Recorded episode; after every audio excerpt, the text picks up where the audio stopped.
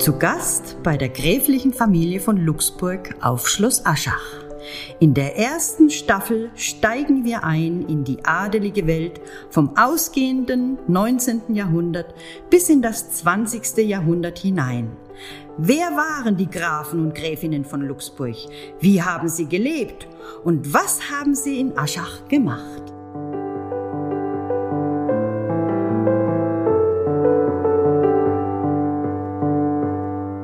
Nachdem wir in der zweiten Folge das Leben von Gräfin Luise und Graf Friedrich betrachtet haben, geht's in der dritten Folge um Gräfin Carola und Graf Karl. Sie haben das Schloss und heutige Museum stark geprägt. Heute ist eine weitere Museumspädagogin hier bei mir. Herzlich willkommen, Renate Kiesel. Sie spielen schon seit vielen Jahren die Rolle der Gräfin Carola und ich muss sagen, ich habe sie ja schon oft darin erleben dürfen und bin immer wieder beeindruckt, wie sie diese Rolle mit Leben ausfüllen. Was sind denn so aus Ihrer Sicht die besonderen Eigenschaften, die Gräfin Carola ausgemacht haben? Sie war eine Argentinierin. Sie sprach fließend vier Sprachen. Sie konnte reiten Sie konnte Klavier spielen. Sie war klein, aber hoch. Und sie hat sich extra für Karl scheiden lassen. Zu dieser Scheidung kommen wir gleich nochmal, aber erstmal müssen sie sich ja irgendwie kennengelernt haben. Die beiden waren ja damals schon um die 40 Jahre alt. Carola, Sie haben es gerade schon schön gesagt, ähm, Argentinierin, ähm, hat also dort ja auch gelebt, ist dort aufgewachsen. Wie ist Graf Karl nach Argentinien gekommen? Karl ähm, sollte eigentlich eine militärische Laufbahn einschlagen, hatte dann aber Probleme mit dem Herzen und so hat ihm sein Onkel Guido eine diplomatische Laufbahn äh, ermöglicht. Und er war durch diese Laufbahn, war er in London, er war in Ägypten, er war in Indien, er war in Russland, er ist nach China gekommen, hat dort die Liebe für das Porzellan entdeckt und sein letzter Auslandseinsatz, also seine diplomatische Arbeit, war dann in Argentinien. Und dort hat er Carola getroffen. Wo hat, wo hat Carola dort gelebt? Wie ist sie aufgewachsen? Carola hat auf einem argentinischen Rinderfarmzuchtgut ist sie aufgewachsen. Ihr Papa war Bürgermeister von Buenos Aires.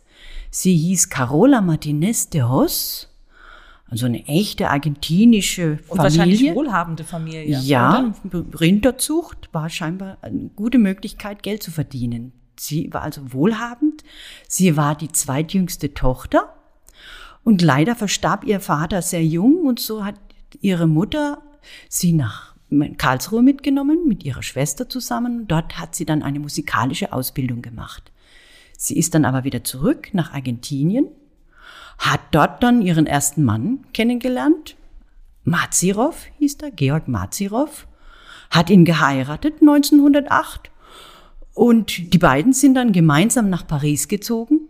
Und da ist aber dieser Mann dann gleich, eigentlich hat er sich gleich aus dem Staub gemacht, hat sie also verlassen, hat sie sitzen gelassen in Paris und so ist sie dann wieder zurück nach Argentinien. Also keine guten ja, ersten Ehejahre und kein guter Start für ein gemeinsames Leben. Gar nicht gut. Wahrscheinlich war es ja aber für die damalige Zeit ähm, noch gar nicht so üblich, sich wirklich ähm, scheiden zu lassen, sich scheiden lassen zu können. Ähm, was musste Carola da vielleicht ähm, unternehmen, dass das überhaupt möglich geworden ist oder darlegen? Ja, Carola ist extra für ihre Scheidung in die Schweiz gezogen. Denn in der Schweiz war es höchstwahrscheinlich schneller möglich, sich scheiden zu lassen. Sie brauchte dann gute Gründe. Ihr erster Ehemann hatte eine Geliebte. Ihr erster Mann hat ihr Geld verprasst, also von ihrem Vermögen gelebt. Und das sind meiner Meinung nach Gründe, die eigentlich schon entscheidend sind, um eine Ehe zu, zu scheiden. Ja, und das heißt quasi, sie war ab diesem Moment dann frei für Karl. Die beiden konnten dann heiraten. Und wie haben so ähm, die ersten Ehejahre der beiden ausgesehen? Was haben sie gemacht? Wo haben sie gewohnt? Die waren ja beide auch schon viel rumgekommen. Ja, Karl und Carola waren ja erst in Argentinien. Durch die Scheidung ist sie ja in die Schweiz. Sie haben sich dann in München getroffen. Die Schwiegermama hatte in München dann auch schon einen Wohnsitz, aber der Hauptwohnsitz war noch in Aschach. Und so haben sie sich dann 1919 das erste Mal hier in Aschach getroffen, die Schwiegermama und Carola. Und ich denke, Carola war bestimmt entzückt von dem herrlichen Schlossanwesen. Und so war es dann also eine, einfach ein ganz normaler Lauf, dass die beiden dann, sobald die Ehe geschieden ist, die erste Ehe, sofort heiraten. Sie konnten dann im Januar 1921 heiraten, haben dann sich in München dann verehelicht, im Jahre 1921, kirchlich sogar, und sind dann hier auf Schloss Aschach eingezogen, und zwar im kleinen Schloss. Und da haben Sie dann quasi neben der, der Schwiegermutter ähm, gelebt und Ja. hier die Zeit auf Aschach verbracht. Aber sicherlich doch dann auch nicht das ganze Jahr über, oder? Ja, sie waren ja ein reiselustiges Ehepaar und so sind sie sehr viel verreist. Im Winter waren sie Skifahren, in den Sommermonaten waren sie in Bayreuth auf den Festspielen, sie waren in Italien. Ich denke, Badeurlaub war ja damals auch modisch und so na- naheliegend. Und sie waren also sehr interessiert an anderen Ländern, an anderen Kulturen. Und das haben sie gemeinsam gemacht und sie hatten ja auch die, die, die, das Geld dafür. Und ja irgendwie auch die Zeit. Wie, wie hat das gepasst? Mussten Ja. Sie beide keinem Beruf nachgehen, weil Sie einfach auch finanziell gut abgesichert waren? Sie war ja Großgrundbesitzerin und er schied aus dem diplomatischen Dienst aus, nachdem der Kaiser abgedankt hat, hat er sich dann auch entlassen lassen, in den Ruhestand entlassen lassen und hat ja seine Equipage bekommen, also sein Geld. Und dann hat er ja noch sein Gut verwaltet, also Aschach hat er ja dann auch betreut und war dann auch hier tätig. Und was hat Aschach für die beiden ähm, nochmal so zusammengefasst für eine Bedeutung gehabt? Also schon immer, habe ich so ein bisschen das Gefühl, ein wichtiger Ankerpunkt, oder? Wo man immer wieder hin zurückgekehrt ist. Ich denke, es war ein Ruhepunkt hier auch. Die Idylle hier, man ist abgeschieden, man ist von der großen Welt ein bisschen äh, entfernt. Man kann sich hier richtig entspannen und loslassen und man kann sich mit den Dingen umgeben, die einem Spaß machen, wie Karls Porzellan, Carolas Fächer und das Einrichten vom Schloss hat ihr bestimmt auch sehr viel Spaß gemacht. Das Jahr 1955 war dann ein ganz entscheidendes Jahr für die beiden. Was ist da passiert? Karl hatte Herzprobleme. Er hatte dann einen schwereren Herzanfall und hat sich dann quasi zusammen mit Carola Gedanken gemacht, was könnten, was passiert mit Schloss Aschach, wenn wir nicht mehr sind. Wir sind kinderlos, sollen wir es vererben? Oder aber soll alles geschlossen bleiben, zusammen, gesamt bleiben und dadurch für die Öffentlichkeit zugänglich? Und nachdem sie ja so wunderbare Sachen gesammelt haben und so wunderbare Schätze zusammengetragen haben, war es doch eigentlich offensichtlich, dass sie dann die Familie mit eingeschlossen ihr Schloss verschenkt haben an den Bezirk. Und da ließ sich die Familie auch ähm, leicht dazu überreden oder musste da auch ein bisschen mehr Überzeugungsarbeit geleistet werden? Ich denke mal, da gab es bestimmt große Diskussionen, ob man das alles so hergeben soll. Aber die Entscheidung ist dann bei Karl und Carola geblieben und sie haben es dann verschenkt und das war eine gute Entscheidung. Die nachfolgenden Luxburg sagen, welch ein Glück, dass wir nicht diesen großen Schatz erhalten müssen, denn es ist eine große Investition, so ein altes Schloss zu erhalten. Ähm, Karl hat ja auch mit dieser, ja, mit dieser Schenkung an den Bezirk ja auch nicht nur das, das Schloss übergeben, sondern ja auch die Maßgabe ja mitgegeben, ähm, dass es als Museum eingerichtet werden muss. Ne? Das ist ja dann 1957 passiert. Ähm, ist Carola dann trotzdem immer noch nach Aschach gekommen? Sie ist ja stattliche 90 Jahre alt geworden. Ja, Karl verstarb ja dann 1956 in Argentinien und Carola hat aber ihr Wohnrecht aufs Lebenszeit.